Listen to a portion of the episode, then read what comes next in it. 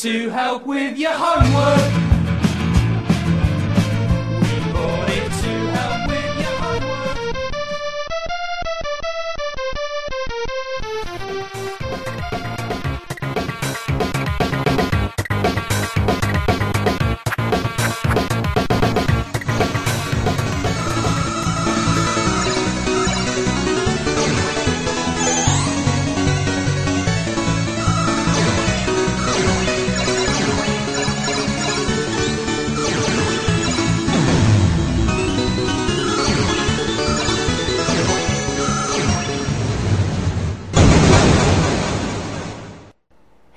Retrocomputaria, porque velho é o seu PC.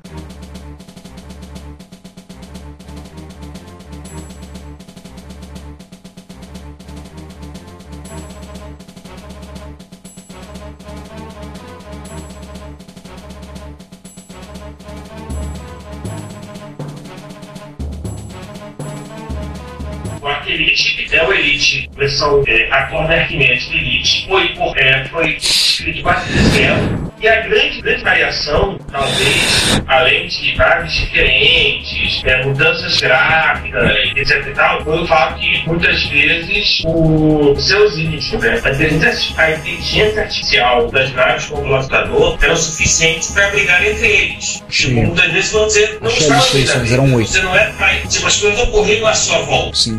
Vamos falar das missões secretas no Elite? Olha, a gente listou oito missões secretas, achei a lista. O Sander listou que são. Quantos tinham no MSX? No MSX tinham só cinco missões secretas. As do Arc Elite que eu comecei a ler eram missões que eram diferentes, não eram semelhantes. As missões que tínhamos a princípio eram uma missão com você recebia um Tribble, Trumble para vender. Provavelmente o Tribble era alguma coisa, uma alusão clássica do Trouble of Tribbles, o episódio clássico de Star Trek com os pingos, os quais os Klingons tiveram a grande missão no universo de extinguir os pingos, que eles odiavam.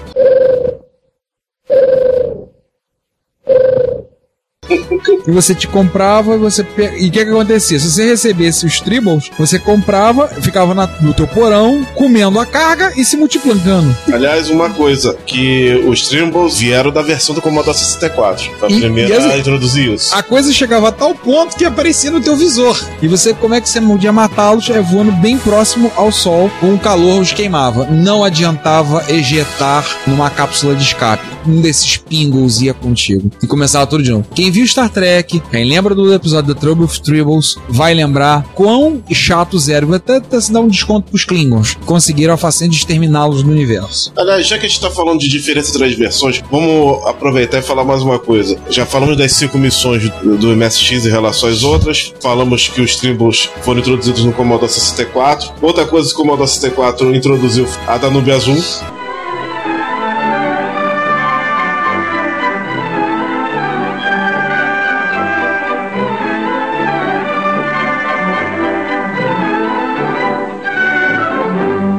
Música da Nobel Foi, foi a primeira versão com Danube Azul, depois, é, a versão do MSX é posterior do, do 64. É, a do MSX é feita pela Firebird, vendida pela Mr. Micro, acho que é 1900, final de 1985. A versão do, do Abstract CPC e do Spectrum tem menos naves que o normal, por exemplo, não tem Anaconda. A versão do NES é bem mais simplificada que as outras, porque você joga em- somente com controle, você não tem um teclado para acionar todos os dispositivos, Pô, e você usava do 1 ao 0 no teclado. Fora o. Fora F, H, A. Exatamente. Outra coisa também é que as versões 16-bit, elas já tinham gráficos texturizados. Sim. Inclusive os Targoids é ao contrário do que eu imaginava, que eu sempre achei que os Targoids eram amarelos, os Targoids eram azuis. Na versão amiga eles eram azuis. Não, mas eu sempre imaginei eles azuis também. Ah, eu imaginava eles amarelos. Em compensação, a estação de Navy era amarela. Hum.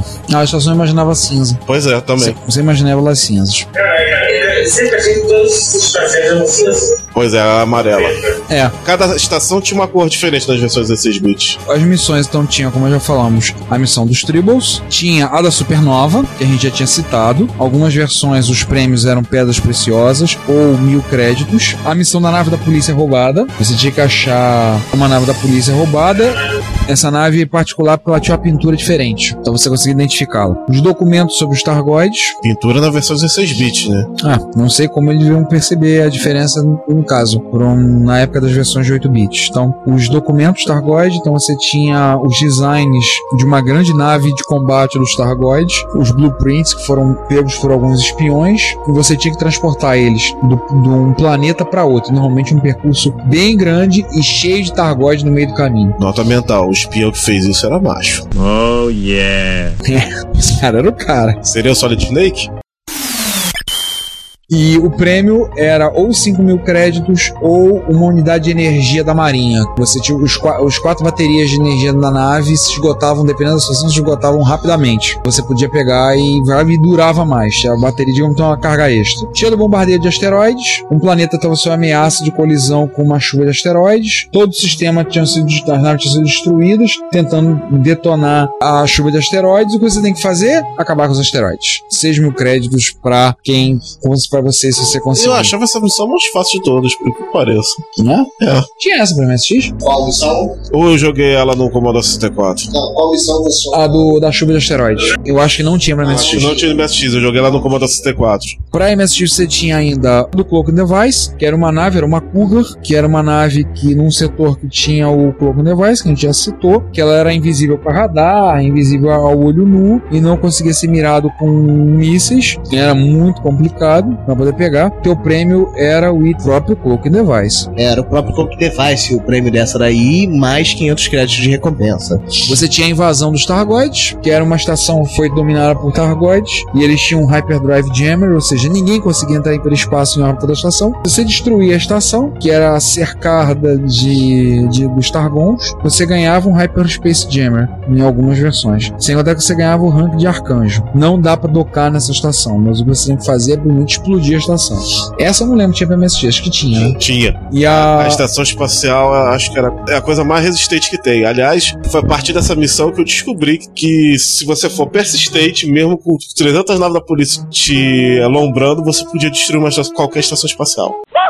O jogo te dava essa possibilidade. Eu descobri depois dessa missão. Uma missão disparada no MSX, você tem que ter 677.864 pontos. Por último, a última missão que tinha disponível era Constrictor. Eu acho que essa Constrictor tinha pra MSX. Não, Constrictor era a primeira. Primeira missão era disparada a 175 mil pontos. É, porque então a ordem tá diferente. Variava com crédito, podia chegar até 10 mil créditos. E a Constrictor era um protótipo de uma nave da Marinha Galáctica que foi roubada. A Constrictor, você tinha que rastreá-la e destruí-la. E tinha uma coisa: ela não ficava na necessariamente na galáxia que você estava. Ela podia estar em outra galáxia. Então você tinha que buscar. Se ela estivesse na galáxia 1, era, você sabia onde ela foi parar. Você conseguia ao chegar nas estações, alguém dizia: Ah, teve uma nave assim, assim, assado, passou por aqui. Procura! Ah, a última vez que eu vi, ela foi na direção tal. Se você tivesse, se fosse na galáxia 2, você ia receber a notícia que ela entrou nessa galáxia e você tem que descobrir por onde ela entrou. Quando você fazia o salto do hiperespaço galáctico, você entrava em um certo ponto, entrava e dali você seguia. Você tinha que tentar descobrir da onde, por onde ela entrou. Aí fazia por aí rastreando.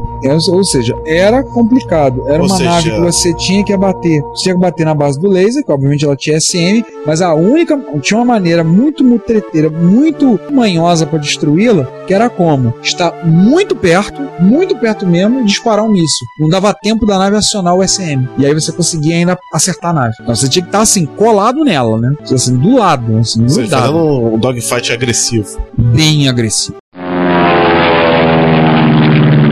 Aliás, eu achei essa nave quase como achou uma agulha no palheiro. É. Ou pior, né? Eu acho que a gente já pode começar a falar. Vamos falar dos equipamentos, das naves, dos rankings. Eu encontrei alguns, algumas paradas interessantes aqui. É, esse é um vamos só citar o mais interessante, porque alguns a gente já citou, os equipamentos. É, alguns. Um equipamento interessante também. Quando a gente falou de Dock Device, Dock Computer, Large Cargo Bay, o Fuel Scoop, já citamos a Energy Bomb, já citamos a Escape Capsule, citamos os, ah, os lasers. Pulse Laser, que era o primeiro, Beam Laser, que era mais poderoso, esquentava mais rápido, e o Military Laser. Mas você ainda tinha um que você esqueceu de citar que era um dos mais importantes para minerar ferro. que Ah, é? Era em laser. Ele, esse era para mineração, era um laser específico para mineração, É, muito chegava no- minerar ferro. nos asteroides. Nos asteroides. Você chegava nos asteroides, mandava o laser e soltava pequenos É. Fragmentos fragmentos de que você ia minério. lá e pegava. que você coletava e você conseguia minerar isso daí. Ou seja, minério de de ferro de grátis. Minério, minério de ferro de É, grátis. isso era uma possibilidade que você tinha no Elite. Você podia pegar e fazer isso. E com o Foscope você ia capturando. Ou seja, você virava um mineiro. Eu sou mineiro. Minerador espacial. Você tinha isso, era uma coisa assim, muito interessante de fazer. Do laser militar, era o sonho dourado de todo mundo, custava 30 mil e tal de créditos. 6 mil. Laser militar, não. 6 mil créditos. Pô, se fosse 6 mil, comprou botar 4 na a minha versão nave. do MSX tá aqui, ó. 6 mil créditos. Custo dela. Custo 6 mil só? Só que o problema é que você tinha que ter um, um level técnico 10. Era o level técnico mais alto. Era o level tinha. técnico que era, que era o problema. Que o level era o preço. técnico. que era o problema. É, era arrumar o planeta que tinha. Isso aí. Aí você comprava, botava lá, era uma O festa. planeta que você atirava e vinha a polícia, eu acho que era nível técnico 10. Eram pouquíssimos planetas nível técnico 10. Na verdade, tinham três itens que eram muito é, complexos Raros. em termos de level, que era exatamente o Dock Computing. Você necessitava de um é, nível técnico 9, e aí vinham os três outros que eram nível técnicos 10, que é o Galactic Hyperdrive, que era aquele pra hiperespaço galáctico, que era o mais Você pular de galáxia. pular de galáxia a galáxia, em vez de pular de um planeta ao outro, que era nível 10, você tinha o Militar Laser e o Mining Laser também, que era o laser de mineração, era muito barato, custava 800 créditos, mas ele precisava de le- le- level técnico 10. Ou seja, se for visitar um planeta de nível técnico 10, leve bastante dinheiro pra fazer as compras. Porque você vai parar naquele planeta e você não vai achar outro tão cedo por perto. Exatamente. Aliás, um- tem uma pequena manha. Você comprava o item mais barato, que era o minério laser, chegava no cinturão próximo planeta de nível 10 e saía catando minério pra você juntar level. Porque, como eu disse, matéria-prima em planeta de nível tecnológico alto era mais valorizada. É, é verdade. Demorava, mas era uma manha. Esse não é um episódio para falar tudo sobre Elite, senão a gente teria que ter quase que um podcast específico para isso. Com certeza. Vai da vida falando de Elite, mas eu acho que vale a pena a gente comentar um pouco sobre os sucessores de Elite. Com certeza. As continuações. As continuações. Primeiro, o famoso Elite 2, Front, na verdade, Frontier Elite 2.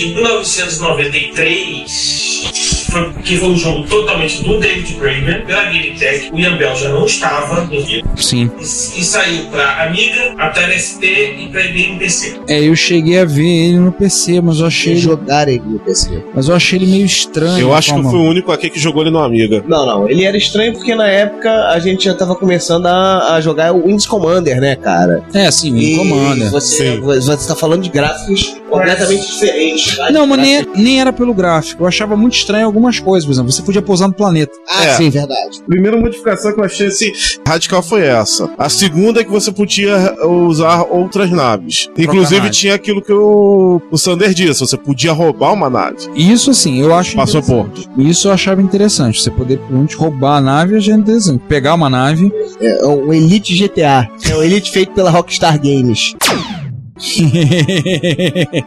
Tinha um, detalhe de pousar que na realidade o Elite 2 era muito mais rígido na física do jogo do que o Elite original. Mesmo porque as máquinas eram mais poderosas, todos podiam gastar mais recursos na máquina fazendo cálculos relativos a isso. Por exemplo, eles, é, o Elite 2 usava, era muito rígido, seguindo a física newtoniana. Sim, sim, Ou sim. seja, você tinha que é, é, neutralizar o momento da nave para você parar e não adiantava simplesmente você virar em 180 graus para parar o, a nave. Você não conseguia fazer isso. Uma coisa que me deixava pé da vida, mas era uma coisa bacana do jogo, apesar, apesar disso, é que o controle da tua nave no espaço era um e na órbita do planeta era outro, completamente diferente. Claro, porque era seguindo a gravidade daquele planeta e a atmosfera do mesmo. Mas é, te frustrava um pouco porque você estava tão acostumado no espaço que quando você chegava no planeta que a nave virava um avião, em termos de controle, você começava a ratear. Então a chance de você se estabacar no planeta era enorme. Eu acho que isso deve ter frustrado muita gente por causa dessa dificuldade.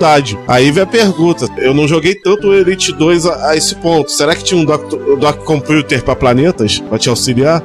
É, isso devia ser meio complicado. né? É. Esse era um detalhe bacana, porém meio frustrante do segundo Elite. É, eu vejo aqui tem algumas histórias, né? Ele tinha histórias passaram-se dentro, né? Eu achei, procurando, procurando, eu achei 14 referências a histórias que foram criadas relativas ao Elite. Uma, uma coisa interessante é que foi incentivado a estender a- as histórias sobre Elite, ficção, e por conta já no, no Frontier. Sim, o Frontier ele tinha um background mais rico e mais elaborado. O David Brabo começou a escrever realmente ficção científica na história do Elite. Ele começou a desenvolver fenomenalmente o universo, que já era rico, ele botou muita coisa a mais. Tinha muitos textos. Quando você chegava no planeta, você começava a ler. Você passava até mais tempo lendo texto que jogando, às vezes. Que lá tinha tudo: economia, eh, Jornais, né? política, jornais, não sei o que. E era atualizado os jornais. Você tava lá no planeta de repente chegava outro jornal. "Ah, surgiu uma revolução os mineiros, não sei o que. O preço do, do minério aumentou. Eh, Se você não tinha vendido ainda, opa, vou vender. Se você já tinha vendido, putz, gril, perdi dinheiro. Ou seja, tinha essas pequenas variáveis Sim.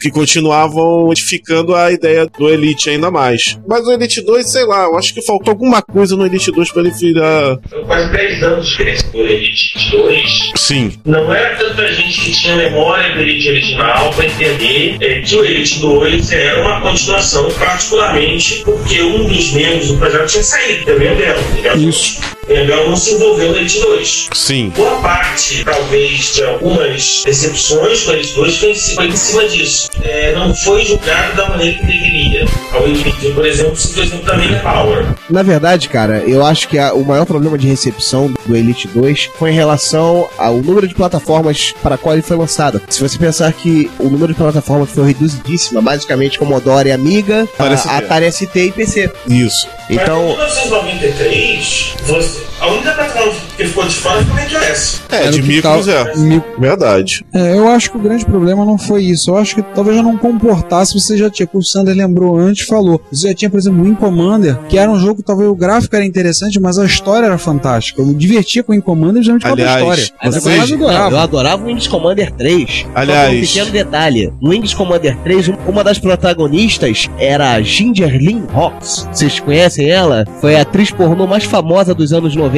Ah, Era a protagonista principal, ela era a subcomandante da, da nave principal. E era um jogo assim, você já tinha outros jogos nesse mesmo universo. No caso, o Wing Commander já era uma outra coisa, já era no espaço, mas você não tinha trading. Trading você tinha no aliás, privativo. vou- é exatamente É, isso que eu ia falar. Talvez o grande problema foi a concorrência do, do Frontier pelo Wing Commander Privateer, que era uma outra, um outro universo, um universo concorrente, e veio com um jogo com uma proposta parecida, que o Privateer tem a proposta chupinhada do Elite, né? Com certeza. Elite original. Mas mesmo assim, eles ainda conseguiram vender 500 mil cópias. Ah, isso é muito bom. Ainda assim é um número bem interessante. É, você já tinha uma penetração maior no mercado, mas já tinha, já dava uma, uma concorrência maior, uma marca muito interessante. É verdade. Existe uma versão sharer dele e essa versão inclui todos os, os patches, tudo lá. E tem uma versão também GL Frontier, onde foi feita uma engenharia reversa do, do Frontier Nossa. usando o OpenGL. Ah, só um detalhe que eu ia abrir o parênteses, que outro motivo que talvez que do Frontier não ter sido muito popular é que ele era um jogo pesado pra época. Sim, precisava de uma placa de vídeo boa. Ou no caso do Amiga, ele não rodava direito no Amiga 500. Usufruir do, do Frontier, você tinha que usar o Amiga 1200. Ele era compatível com 500, rodava, mas não ficava legal. Aliás, o próprio Incommander não, não rodava legal também no Amiga 500. E amigas que não eram agas, putz, eles sofriam com frame rates baixíssimos. Exatamente. Isso talvez tenha sido um outro determinante.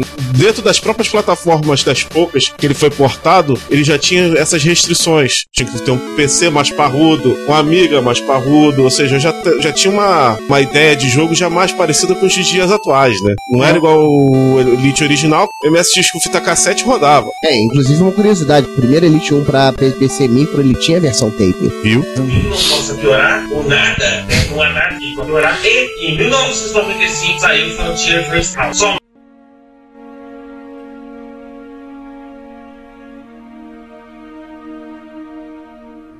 Somente para PC, a versão Amiga não saiu, sairia para 1200, 4272, não saiu e nem pensaram nisso. parece. Enfim, o First Encounter saiu extremamente caro. Sim, sim. Isso eu não joguei. O First Encounter saiu com bug para todos os gostos. Todos os tipos, todos os tamanhos de bugs que você precisar. Um, ex- um exemplo era piloto automático que simplesmente crechava do nada. Nossa. Saiu depois, mas A, a lá Enterprise. É lá Enterprise não, cara. É lá a tarde do Doutor, cara. Doctor Who. Sem mais nem menos, a nave tem vontade própria. A nave Mais do uma- Frontier já é referência. Devia ser referência a tardes. É referência à tarde vuduzada, né? Pois, Pois é, é. mais uma referência à ficção científica. Tarde tem consciência e tem alma nave. É um pouco pior o negócio. Isso me lembra o tanque do Who Hunts dos Elfos. Eu não entendi o que ele falou. É os caçadores de elfas. Ah, tá. Me lembra o tanque que tem alma- a alma de um gato. Que mais tem de bug, César? Você lembra? Não, essa do piloto automático é fedorenta. Com certeza. Algumas que eu tinha modelagem newtoniana para os comandos. O que aconteceu? O problema foi que o Francis Calder saiu meio cru e o fato de ter saído é, né, desse estado cru gerou uma briga entre a Game Tech, que de novo foi a Glisher, e a Frontier Development, da empresa do Prêmio, e os dois partiram para a briga da justiça. Terminou em barraco. Não, não, infelizmente eles resol- resolveram por fora. Eles mesmo fizeram um acordo, né? Já precisava de 13 MB de disco, 4 MB de memória e 5 MB de disco e VGA. Não, peraí, precisava não. Isso era o mínimo. E como todos nós, jogadores de PC, sabemos, o mínimo nunca é o necessário.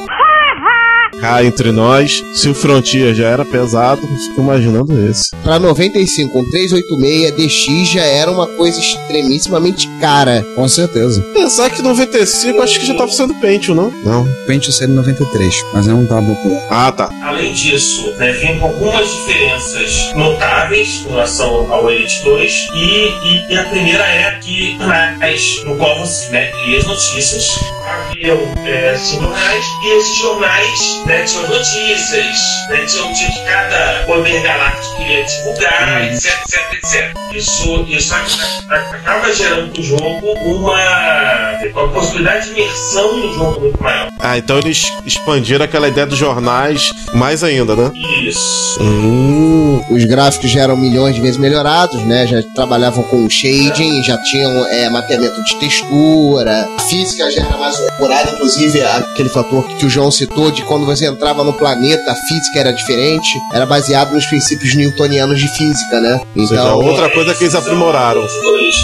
Isso aí, isso, Eles puderam brincar mais com isso. Isso aí, eles puderam brincar e ficou muito mais precisa a física. Você já tinha raças alienígenas. A storyline do jogo era toda baseada em histórias de alienígenas. Engraçada a data daqui, não é uma data estimada, não é uma data certa, é uma data estimada entre 3250 e 3255 aproximadamente. Ele não tem uma, um ano estelar es- estimado. Ah, e tem uma coisa legal aqui que eu tava vendo, cara. Você tinha a habilidade de ganhar naves é, não, não disponíveis para compras. Você tinha uma única, aliás, não, você tinha uma única nave que você podia ganhar de presente que não estava disponível para compra, para completar uma missão. Era a tal de Argent's Quest.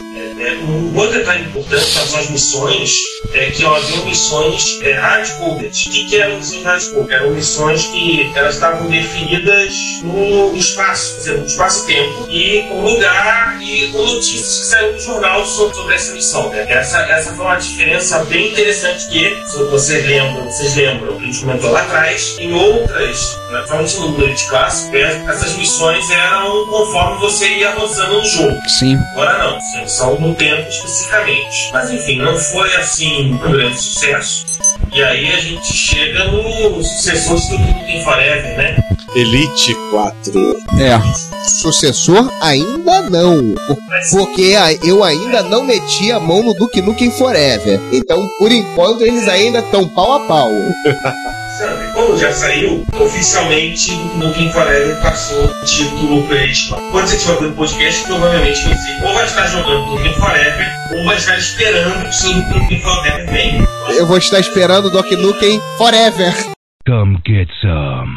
4 que, a princípio, está em desenvolvimento, ou deveria estar em desenvolvimento desde 1998, Antes mesmo da briga judicial. é, antes da briga judicial entre o Ian Bell e o David Rayner. Na verdade, ele não está em desenvolvimento, ele foi proposto em 98. Ele começou o desenvolvimento em 2000, teoricamente. E o David Rayner chegou a falar em 2008 da possibilidade de lançar ainda naquele ano, coisa que não, não aconteceu. Olha, a referência mais recente que eu achei do Elite 4 é o seguinte: fevereiro de 2011. Rumores abundam de que Outsider, provavelmente era um jogo, alguma coisa, estava sendo desenvolvido pela Frontier, deve ter sido cancelado ou guardado com naftalina. A Frontier sempre disse que assim que ela acabasse de trabalhar no Outsider, iria começar a trabalhar no Elite 4. É, a informação que se teve de, de janeiro foi Ferrou.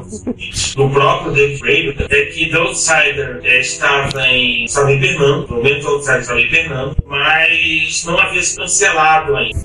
Ou seja, podemos dizer que Elite 4 toma o lugar de Duke Nukem Forever, a princípio, e nós cremos como o maior Vaporware da história. 13 anos de promessa em desenvolvimento e meca. Cara, o problema de desenvolvimentos tão longos e promessas tão longas, as plataformas mudam, né, cara? Então você muda da, dos teus SDKs até as, as tuas ferramentas de programação, muda tudo, cara. As plataformas mudam. Por exemplo, o Duke Nukem Forever hoje passa por um problema sério de que ele vai ser multiplataforma. Mas multiplataforma, e os caras tiveram que refazer o desenvolvimento todo. Mas tudo do Forever, eu acho que tem um caso que pra mim é, é fantástico relação ao DNF, que é uma equipe focada desenvolver aquele jogo com um, um- objetivo na cabeça, consegue desenvolver um jogo em um ano, um ano e pouco. Foi o tempo que o pessoal da da empresa agora desenvolveu do Nukem Forever depois das trocentas modificações de tudo que teve no jogo. Ah, sim, claro, porque gráfico, storyline, pelo menos a, a mecânica do jogo tá toda pronta, basta você portar para as outras plataformas. A mecânica básica é a mesma. Eles vão completar o jogo e postar pro resto. Porque o Nukem Forever não tava, não tava completo. Não.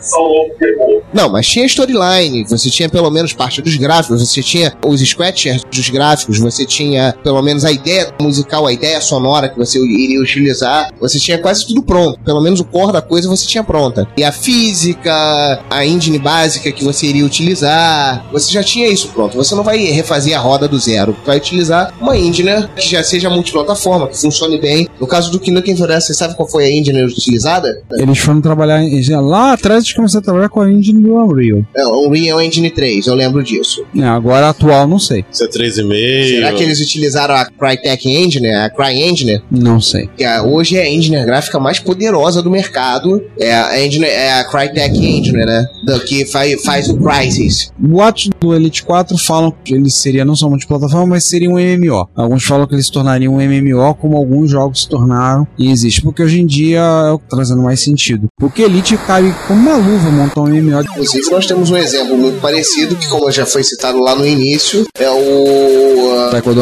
É o Taekwondo. Taekwondo, ele remete muito a alguns aspectos de Elite. E até mesmo o X3 Reunion, cara. X4, então, nem se fala. Eles têm o, a parte multiplayer online deles. Não é o MMO, mas ele tem a parte multiplayer online que remete muito a um Elite. Seria um, um Elite multiplayer online, um MMO de Elite. Acho que daí a gente pode falar do Olite, né? Olite. Olite.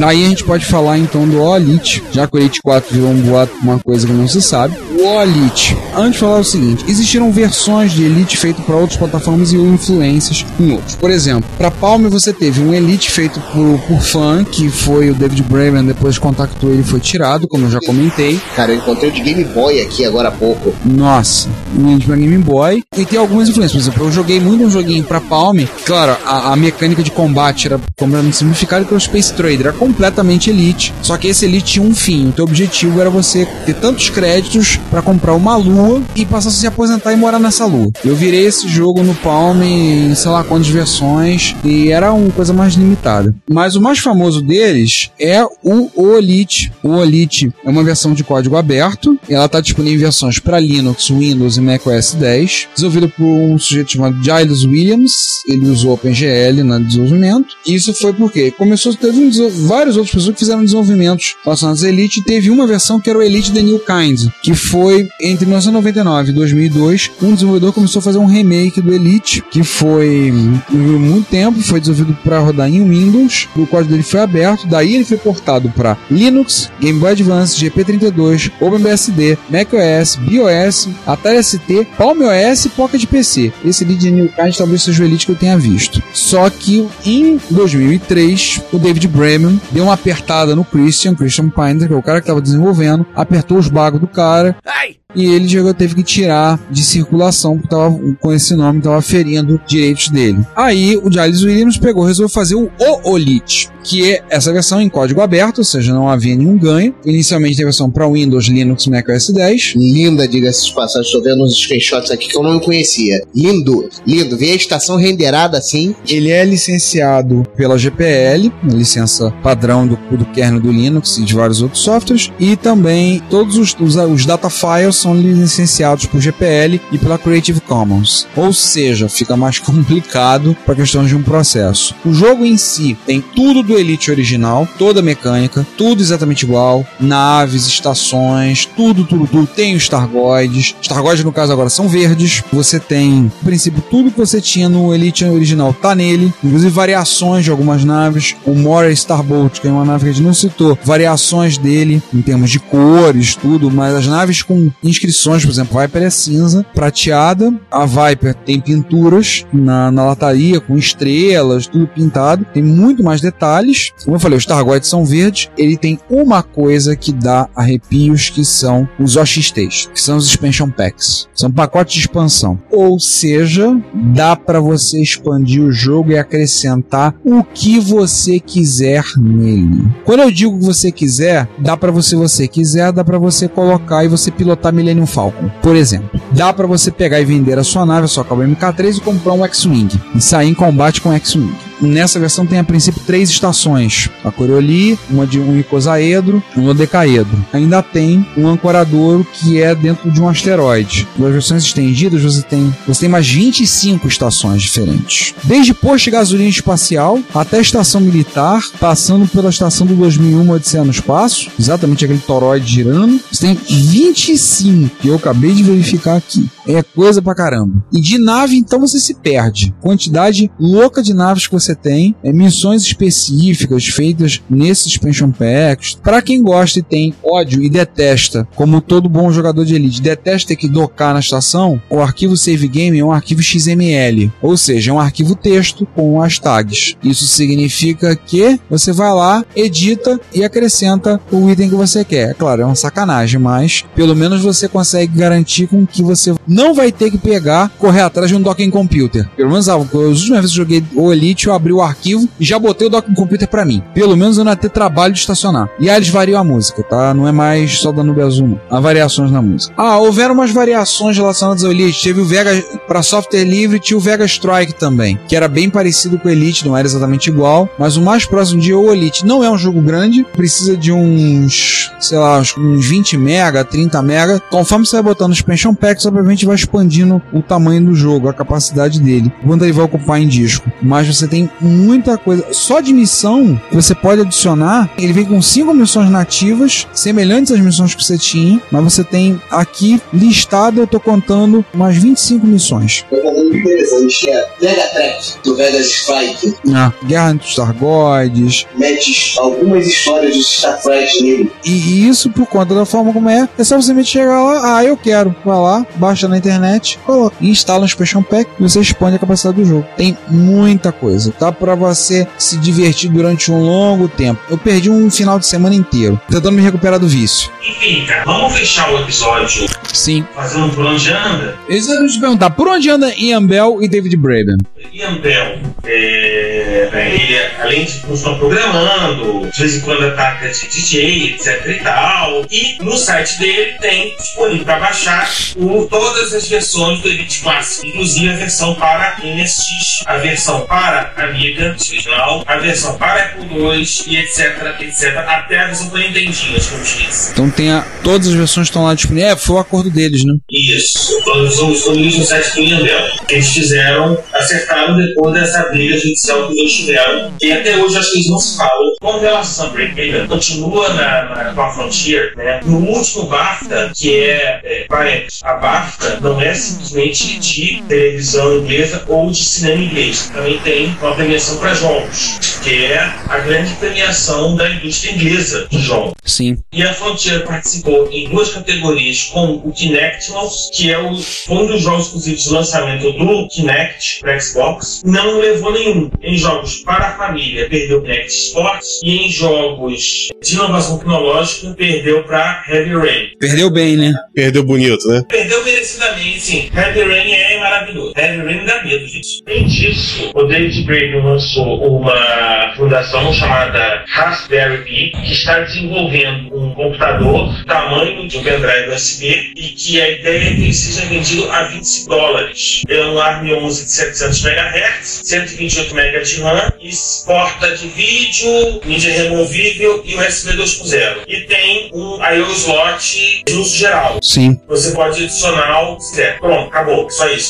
Lembrar que por ocasião da gravação desse podcast, David Braben está com 46 anos, 46 para 47 anos, e Ian Bell está com 48 para 49 anos. São dois senhores de meia idade na atual conjuntura. Ou seja, eles começaram a desenvolver o Elite quando desenvolveram eles tinham respectivamente 20 e 22 anos de idade. Falou senhores de meia idade, quase a nossa idade, né? Tudo bem, mas não, não espalha a nossa idade ainda, Sander, por favor. Então tá, né? Oi, oi. Deixa quieto. pretende ainda começar a vender em 2011, não se sabe quando, mas ele já tem pelo menos protótipos funcionando e coisa do gênero. Quem quiser matar a saudade do Elite ou quiser conhecer porque não teve o prazer de jogar, recomendamos que pegue o Elite. O Elite está na versão 1.74, no momento que a gente grava esse podcast. É free. Ele é completamente gratuito, livre, então você pega, baixa para tanto para rodar no seu macOS 10, no seu Linux, ou para quem tem mau gosto no seu Windows, tem versão. Ou para quem joga no iPad, vou, vou recomendar um joguinho que me remete muito ao Elite.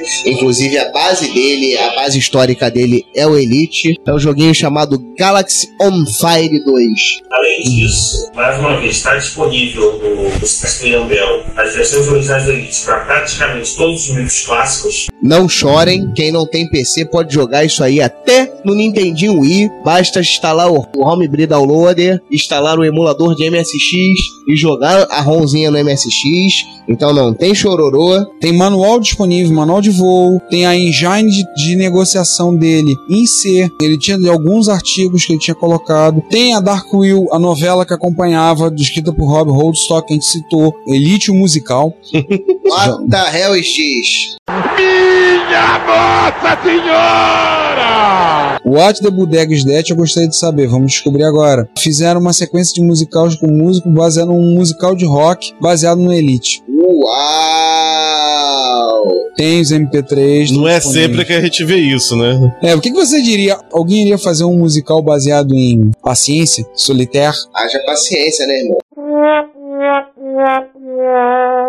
Alguém ia fazer um musical Olha, eu já vi de Tetris. De É, Tetris né? eu já vi. Dois, e um é, e um é sensacional. E o jogo de campo minado. É, eu já vi também o vídeo do Campo Minado. Isso é bem engraçado.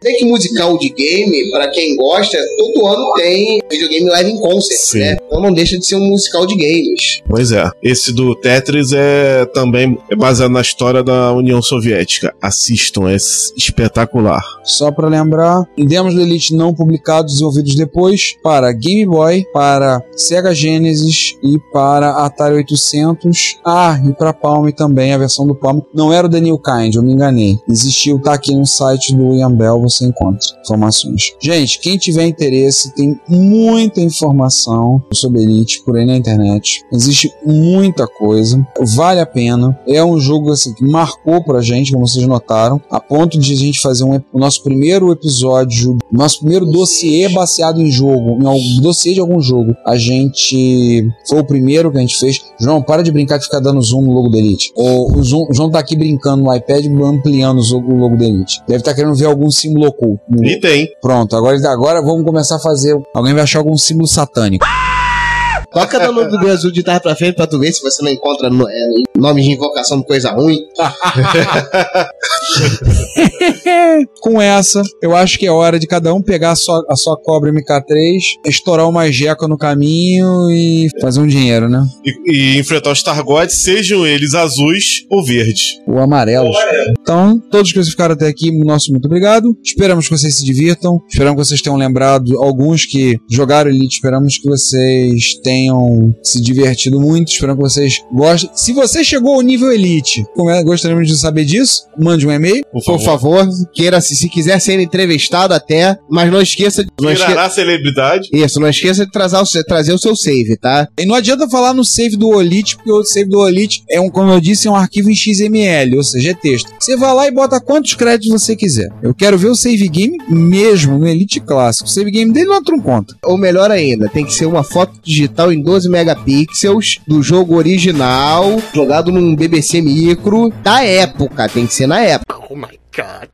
Bom, gente, então vamos nos despedindo. Que tenho que jogar mais Elite, dá até vontade de jogar, né? Galerinha, foi um prazer estar com vocês. Mais um podcast, um dossiê desse daqui que me remete à minha infância. Olha que ela é muito longe, ela tá muito longe, mas. Milhares de anos atrás. Milhares de anos atrás, exatamente. Foi um prazer falar sobre um jogo que me mudou, que, que mudou muito o meu conceito, inclusive em relação à física, a, a espaço. Eu gosto, eu gosto até hoje muito dos programas da Discovery, quando falam do universo. Muitas coisas me remetem a essa época de infância. Esse foi um jogo que me mudou a ponto de gostar dessas coisas. Inclusive, é, toda vez que eu via lá boa de New Commander, eu adorava apertar yes porque, cara, eu me senti o verdadeiro comandante da nave. Era um prazer ver aquilo. E me remeteu até coisas legais, cara. Porque eu vou baixar o Elite, vou voltar a jogar ele, senão o Vegas Strike. O Vegas Strike com Mode, o Elite, que é muito divertido. Pra todos que ouviram a gente, foi um prazer estar com vocês mais uma vez. E até a próxima, galera. Um grande abraço a todos.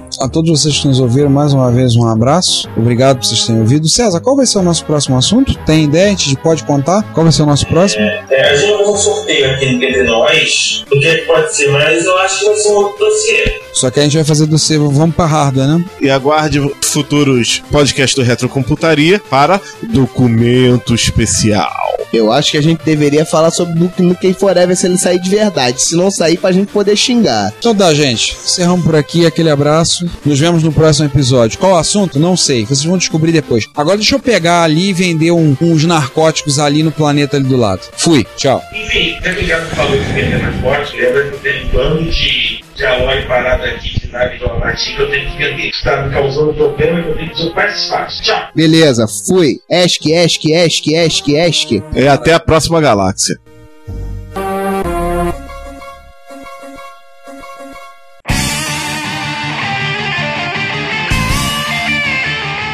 Este ano a Fundação do Câncer completa 20 anos comemorando, mas com muito trabalho pela frente. O câncer já é a segunda causa de morte no Brasil e a primeira em vários países desenvolvidos. A Fundação do Câncer atua junto ao INCA em ações estratégicas como a expansão da rede brasileira de bancos de sangue de cordão umbilical e placentário, o Brasil Corte, que ampliará as chances de um paciente que precisa de transplante de medula óssea encontrar um doador compatível. Também desenvolveu a unidade de tratamento intensivo pediátrico do INPA, o Instituto Nacional do Câncer. É um trabalho muito importante, mas que precisa aumentar. Você pode ajudar através de doações em cartão de crédito ou boleto bancário. A central de atendimento fica no telefone 0 operadora 21 2157 4600. Você pode tirar suas dúvidas pelo site cancer.org.br e siga-os no Twitter FDO Câncer. Fundação do Câncer 20 anos. Com você pela vida.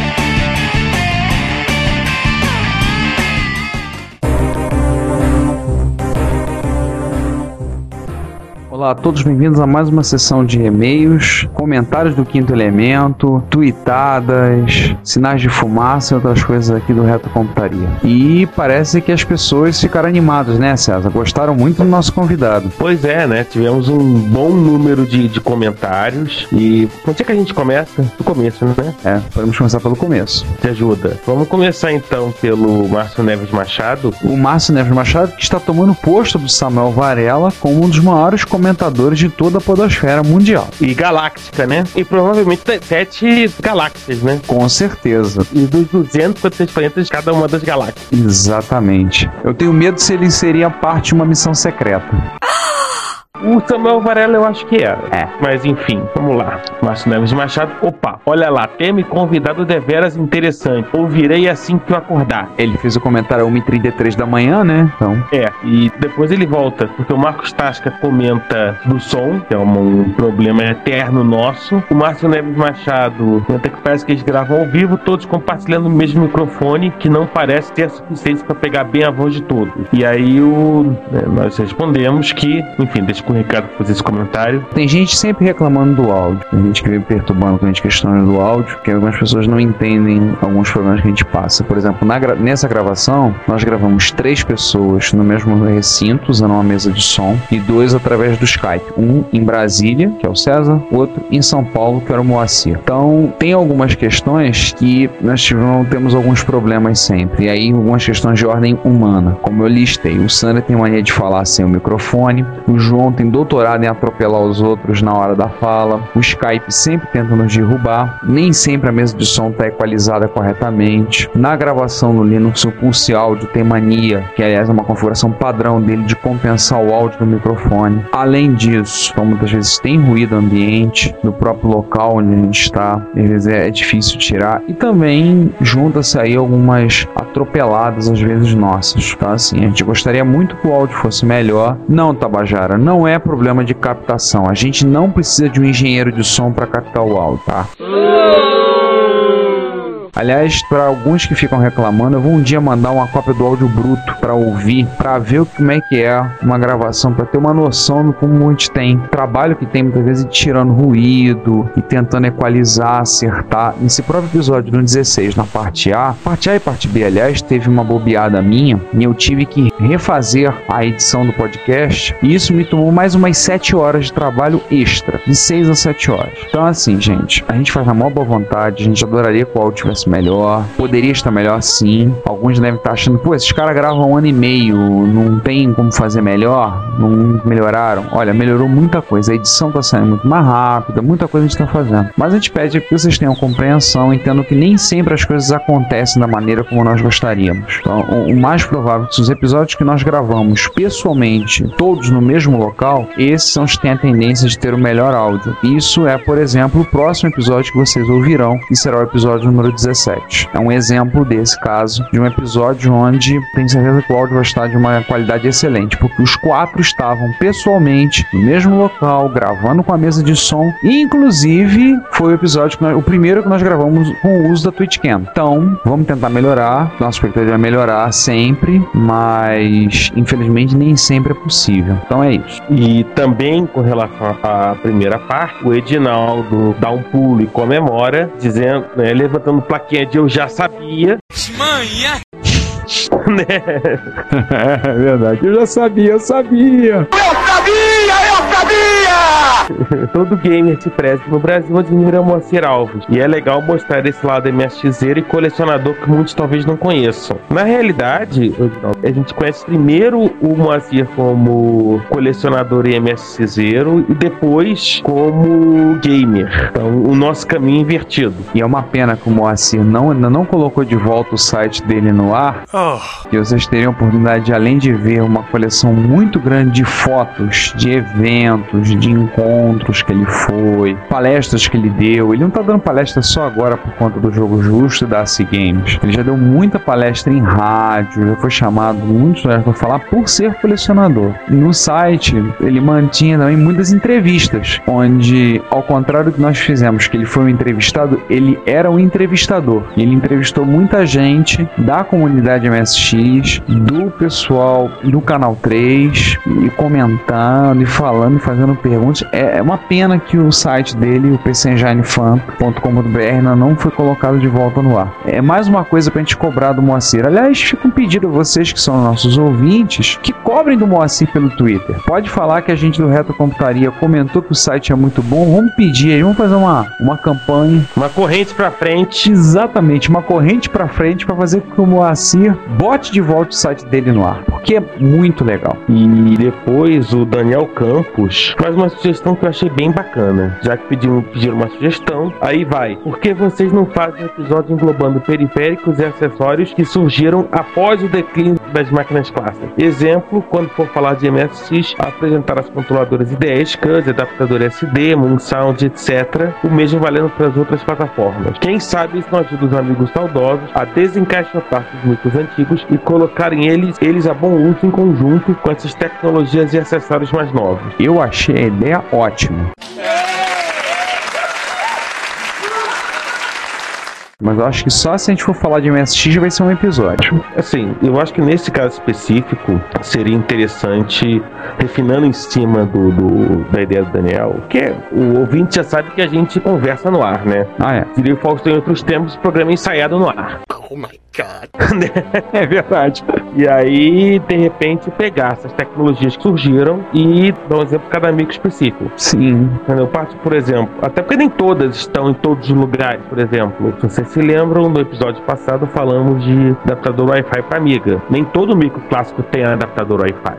Em compensação, a gente pode dizer que DE, por exemplo, tem tudo que é lugar. SCSI. Se bem que SCSI, na realidade, já, em muitos casos, surgiu com o próprio micro. Por exemplo, o caso do, do Amiga, né? Sim, o MSX teve uma interface SCSI ainda no, no período do auge, ainda no final dos anos 80. O MSX no Japão teve uma interface, se engano, SASI, que era uma antecessora da SCSI. Você podia ligar HDs de 20 mega, 30 mega nele. É claro, depois vieram outras, teve várias outras interfaces, ideia, tudo. Mas é, é um bom assunto para episódio, sim, Daniel. É um assunto muito interessante. A gente tá pensando com muito carinho. Vamos colocar na pauta, vamos colocar na lista, vamos desenvolver. A gente, a gente já tem mais ou menos a pauta nessa estabelecida de gravações até o fim do ano. Mas nada impede que se a gente estiver animado, e é um tema extremamente interessante, é um tema que a gente está o tempo todo falando, É verdade. que a gente possa propelar essa pauta toda e usar o próprio 18 para isso. Sim. Tá guardado, tá bonitinho, já tá na nossa lista de pautas e Daniel, torça pra gente continuar, torça pra gente se animar, porque aí vai sair. E no 18. Enfim, vamos pra segunda parte agora? Vamos. O Márcio Neves Machado comentou que o podcast novo, né, parece que subiu no telhado. É, a gente tinha falado de um podcast de gamer, né? Que tinha na combo. Eu acho uma puta falta de sacanagem. É, infelizmente não rolou. O Arthur Gustavo Ferreira Gouveia comenta que ele vem do tempo que na tela verde o mais avançado era Montezuma's Revenge, que era bem legal. Oh. Se naquela época era desafio conseguir um jogo decente, é lamentável que ainda hoje tem que se passar por- pelos mesmos problemas daquele tempo. Eu acho que melhorou um pouquinho. Eu acho que hoje você consegue comprar o jogo legalmente com garantia no Brasil. Na época, Montezuma's Revenge é o quê? Anos 80, Atari. 83. tinha muita coisa que não chegava. Hoje em dia, de certa maneira, chega tudo no Brasil. Não chega ao preço que nós gostaríamos, mas chega. Eu acho que a coisa melhorou um pouquinho nos últimos tempos. E aí tem pacote do Anônimo. Quinto elemento. Ai, caramba! Nosso prezado amigo Quinto Elemento, que não se assume. E, Pô, aqui já é rata. Rata de rata, é rata ao quadrado. Que o memorando da Commodore, do título Sim Virginia, existe uma retrocompatibilidade. É uma referência ao editorial de não nova-iorquino The Sun, acho que nem existe mais hoje em dia, chamado Sim Virginia, existe um Papai Noel. E a história tá na Wikipedia, da expressão Yes Virginia. O mais importante é que ele comenta do Dreamcast dele, que era o modelo americano com um modem de 56K. Só que a Tectoy retirava o modem para vender em separado. Ai. Né? Milton, o que, que você acha disso? Opa!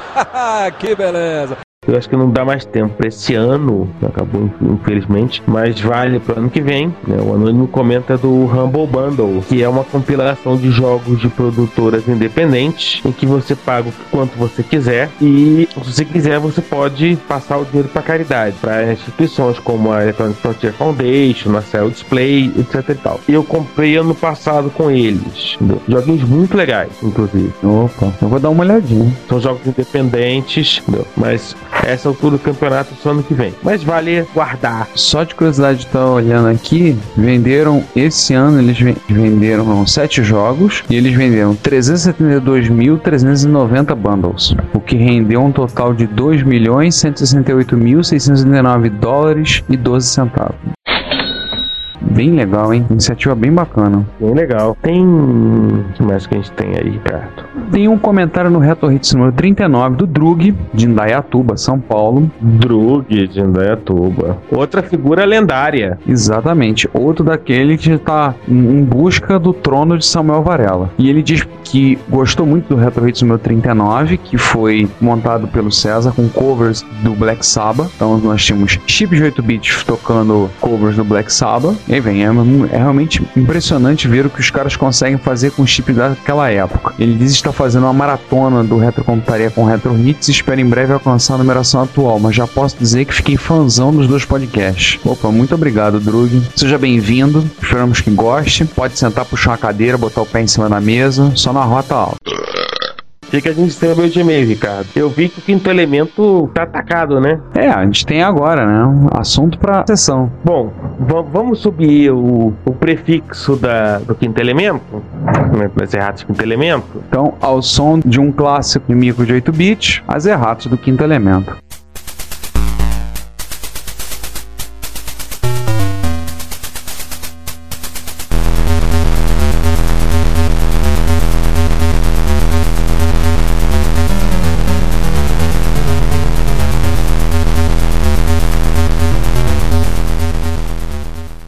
Elemento começa nos parabenizando por termos sequestrado Moacir das profundezas do jogo justo.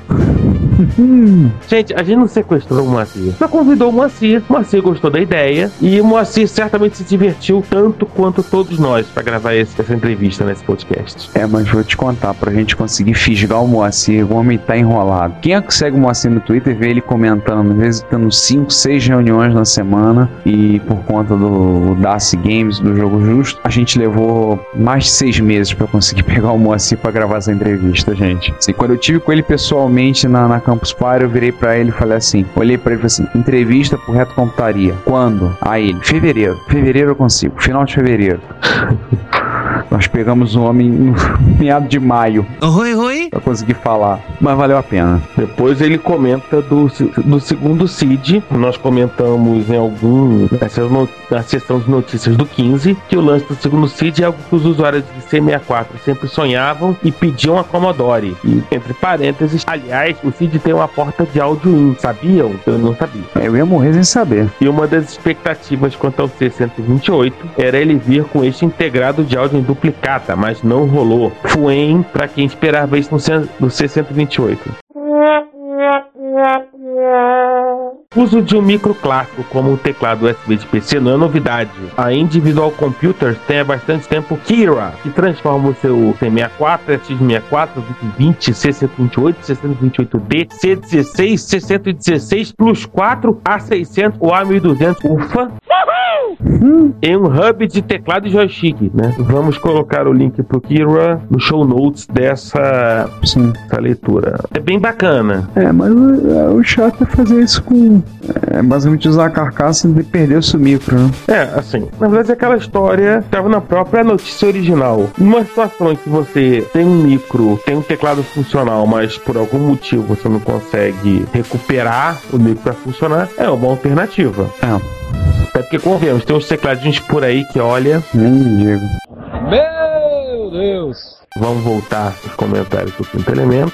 E aí ele conta a história da taxação da alfândega. É a história dele com o Márcio, que a gente comentou uma parte, no, uma parte ele agora detalhou a história. Num belo dia do final de 98, o Márcio né, foi no prédio da Receita Federal para de- desembaraçar a encomenda dele e do quinto elemento do Ikeda. O que aconteceu? A caixa do quinto elemento passou, foi ok. A do quinto elemento foi sorteada. A do Márcio foi taxada. Oh, meu Deus do céu. A do Márcio foi taxada. Só uma lembrança, gente, pra quem não sabe. Márcio, Márcio Lima de Carvalho, que já gravou conosco. E o Ikeda é um japonês, o nome dele é Kuniji Ikeda. Ele mora em Osaka e ele é conhecido nosso. Ele é assim, envolvido com MSX no Japão. E ele é um dos poucos japoneses que conversam com o pessoal fora, falam inglês macarrônico. Então há uma, uma velha discussão na comunidade MSX é se a família do Ikeda brigou com os cursos de inglês no Japão.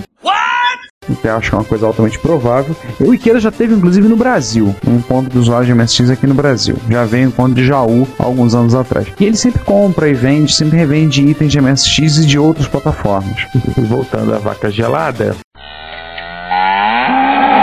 O Márcio foi lá e precisou tomar um chazinho de cadeira. Entenda-se, era o dia em que o. Em 1998, na época, ainda existia a Copa Toyota, né? Com a Intercontinental, e o Vasco da Gama estava jogando com o Real Madrid. E foi poucos dias que eu vou dizer que eu vi o Rio de Janeiro parar. Literalmente, quem não era Vascaíno estava vendo o jogo para torcer contra. E como foi um dos poucos anos em que o jogo passou a ser 8 horas da manhã de um dia de semana, então todo mundo parou para ver. Ninguém fez nada na cidade. Esperou esse jogo acabar. E aí que a funcionária da Receita o atendeu e tomou aquele sermão que não era permitido importar equipamento, piti pototó. Plá, plá, plá. E que a encomenda foi retida, mas que só poderia ser aberta na presença dele. E claro, perguntou se ele permitia a abertura da caixa. O Márcio autorizou, a moça abriu a caixa, achou que ia se dar bem, tirou um FSA1, tirou um PC Engine Du, fez uma cara de Fuen e citou: Nossa, o CD-ROM dele é engraçado, né? e no final taxou tudo, tudo, entenda-se: cartuchos da Konami com SCC, o FSA1, o PC Engine Du, joysticks, quatro mouses de MSX, duas fontes de impressora que sabia qual, qual era a impressora e os manuais. E tudo isso foi taxado em torno de 70 reais. E o Márcio Quinto Elemento racharam. É, o destino diz assim: o PC Engine do o Márcio depois passou para um amigo nosso em comum de São Paulo. Parece que ele trocou por um 3DO da Panasonic. O Nelson, nesse ponto, deu uma risada. O FSA1 foi aquele que teve na mão do César. E isso prestou por um serviço, inclusive. Os SCC foram vendidos. A impressora foi parar com outro amigo nosso em comum. Um abraço para Demi Jorge. Os mouses foram picotados e espalhados. Um ficou com ele, o outro ficou comigo. Realmente, meu mouse ele faleceu há pouco tempo. Tem que fazer uma cerimônia fúnebre para ele, inclusive. Um pro Adriano Cunha e o outro e o último eu não lembro onde foi parar esse mouse. Ah, ele desconfia que tinha um FM Pack também no pacote. O quinto elemento faz uma sugestão de pauta que eu acho que não vale a pena, até porque o quinto elemento é chato e bobo, mas a gente gosta dele. e enfim, acabou. Foi curtinho hoje. É, ele comentou pouca coisa. Imagina como vai vir a rata dele agora com o episódio do Elite. Tô com medo. Pois é, né? Tô com medo. Muito medo. Tem bônus, né? Hoje. Pois é, antes da gente dar tchau, né? Temos algumas coisas para falar. Eu adquiri o livro 1983, O Ano dos Videogames no Brasil, de autoria do Marcos Garrett. O livro foi publicado pela editora Edição por Demanda, então toda a distribuição é por conta dele. O livro você pode adquirir diretamente com o Garrett, ao custo de 45 reais, com frete incluído para todo o território nacional. Gostaria de dizer a vocês que o livro é muito bom. Eu comprei, chegou pouco tempo, eu já li ele todo. A leitura é fácil, é leve. O Garrett pesquisou em diversas revistas da época, não só em revistas de informática, mas também em revistas semanais. Ele levantou informações em jornais e tem um relato com muito material, fotos. O livro é muito bom, uma leitura gostosa, leitura rápida, fácil e, e muito interessante para conhecer um momento que, para quem não conhece muito reserva de mercado, não pegou aquele período que nós passamos, nós comentamos lá no episódio 5 um pouco sobre reserva, tudo. Quem não pegou essa época é interessante para conhecer. O livro vale a pena a leitura, tá recheado de fotos da época, com ilustrações. Ele também aproveita e me avisa. Eu conversei com ele, elogiei o livro, ele agradeceu o elogio, está ouvindo Reto Computaria, tá gostando e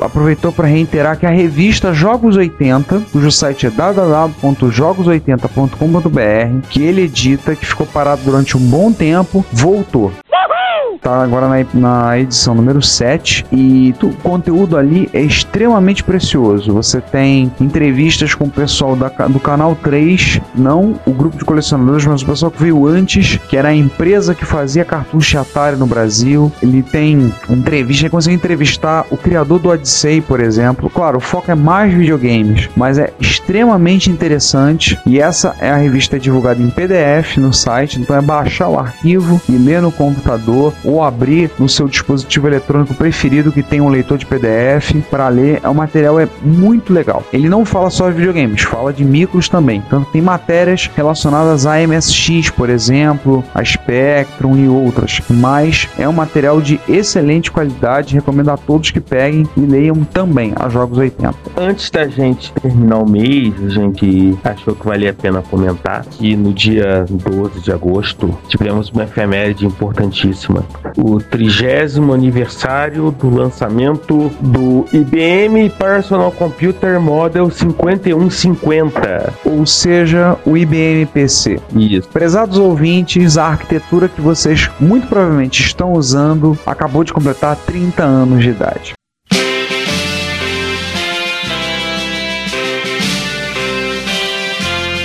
tem uma matéria bem legal da nova Byte, né? Porque, só relembrando, a Byte era uma das revistas clássicas de, de computação, fechou e voltou como uma revista online. Mas voltou, inclusive, com, continuando com a coluna do Jerry Pornello, da Carl Maynor. Aliás, de passagem, que além de colunista da informática, é autor de ficção científica. Uma matéria muito legal na Byte, comenta sobre. Tem diversas coisinhas, tem, tem um pessoal desmontando um, um IBM um PC original, e etc, etc. Bem legal. Mais legal, mais legais são dois links de outro homem que não dorme, o Ben Edward. Ben Edwards é quase um herói pra gente, né? O que esse homem consegue fazer Primeira coisa, ele fez um, um slide, não, um slide Technologizer, comentando de IBM PC Oddities, em ordem que o PC original tinha o Basic em ROM, que hoje em dia é bizarro, mas na época era a coisa mais comum do mundo. Ele mostrou a foto também do primeiro, do primeiro jogo para PC, que era a versão do Colossal Cave portado pela Microsoft. Nossa, ele achou uma foto do IBM System 23 Datamaster, que é, de certa maneira, o irmão mais velho do PC, não, não apenas que nasceu um mês antes, mas porque uma série de outras coisas que vieram do Datamaster. Por exemplo, o teclado se tornou icônico, o bus de expansão, que é muito semelhante ao ISA, e o uso de de 8 bits. O Datamaster usava 8085, o 5150 usava um 8088. É o primeiro PC, o caso já comentou. Uma das fotos, vocês vão ver que tem um processador, você olha e começa a rir. É hilário, porque tem um processador da Zilog dentro de um PC. Na verdade, é um clone feito pela Zilog do NEC V20, que era um processador compatível com 8088, que era operava uma frequência maior. E o que está dentro de um PC é um clone da Zilog. Outra que ele tem muito interessante, só fico, não vou detalhar, mas é a versão do Bootcamp da Apple para os anos 80, que é o Dynamac Charlie. Deem uma olhada na apresentação, não vou falar mais nada, vou vou deixar vocês com um gostinho de quero mais. Vai lá no Technologizer para ver, vocês vão gostar. E o que eu particularmente achei o mais legal de todos, que ele fez para PC Old, que ele se uma semana com um IBM 5150 original e perguntou: é possível fazer um trabalho da maneira que nós chamamos de trabalho aqui no século 21 com o IBM 5150? Já são quatro dias que ele se isolou, né? Inclusive é bem legal porque ele passa um dia basicamente te- tendo que montar o meter a mão na massa porque a handle do PC não tava legal. Ele teve que meter a mão na massa. E aí ele faz de tudo. Não vai fazer de tudo? Entenda se ele chega até a twittar. Ele twitta, ele manda e-mail, navega. Ele vê fotos do Ken Hessensburger em CGA, né? Porque senão não faz sentido fa- trabalhar com computador nessa, né? No ano da graça 2011. Ele usa Pine, gente. Pine é muito legal. Qualquer dia desses acho que eu vou montar um terminalzão desse só pra ficar usando Pine. Eu gosto mais de usar o. Eu posso falar muito que até há bem pouco tempo eu também acessava meu e-mail como opção usando o MUT. Também é um cliente de e-mail em, em- em modo texto. Para quem quiser fazer o desafio com o seu amigo clássico predileto, ele acabou usando a solução mais simples, que é usar um, um Linux como se fosse um servidor serial. Eu usei isso no meu tempo de faculdade. A gente usava na época que o pessoal era viciado em MUD, Multi-User Dungeon. O vício era tão grande que a gente pegou um XT, formatou um disquete com DOS, outro disco com sistema serial, ligou pela serial e usou, no caso, uma das estações gráficas da hipergráfico que a gente tinha e botamos aquela máquina que ela acessava só por terminal ali pra gente, pra quem quisesse jogar. Então era Mud Machine. Quem quisesse jogar Mud, pra quem não conhece Mud, é uma espécie de RPG em todo em modo texto, online. É o avô dos MMOs RPGs hoje em dia e era muito legal. Então a gente usou, chegamos a, eu cheguei a jogar através de um XT. Enfim, É muito legal, vale a pena a leitura com calma e com, com atenção, porque não tem, assim, é um, é um trabalho muito legal que o Band fez. Eu acho que vale a pena. sim. E com isso acho que a gente termina, né? Sim, sim, acho que a gente pode encerrar por hoje. Então, enfim, vamos dar um abraço, pessoal, que tá nos ouvindo. E o próximo episódio do que que é mesmo? É um dossiê também, só que é um dossiê de hardware. Nós vamos falar do talvez do componente de hardware mais popular de todos os tempos. E não vou detalhar qual é, porque eu tenho que deixar vocês na dúvida saber qual é. Vão pensando aí, daqui a duas semanas vocês vão saber qual é. Por enquanto, Tá certo. Aquele abraço. isso aí, pessoal. A todos que nos ouvem, muito obrigado e aquele abraço. Tchau. Enfim, até daqui a duas semanas. Aquele abraço. Se você quer comunicar-se conosco, elogiando, apresentando sugestões, ajudando nas erratas, fazendo críticas construtivas ou mesmo dando um depoimento, não hesite, faça. Você pode enviar um e-mail para retrocomputaria.gmail.com, uma mensagem pelo Twitter para o nosso usuário Retrocomputaria ou comentar nos posts desse episódio, que estão em retrocomputaria.blogspot.com ou em www.dimensãonerd.com. Se você quiser, pode também enviar um comentário de voz que iremos publicar no nosso podcast. Lembre-se, o seu comentário é o nosso salário. Obrigado e até o próximo podcast. Você ouve esse programa na Combo Podcast.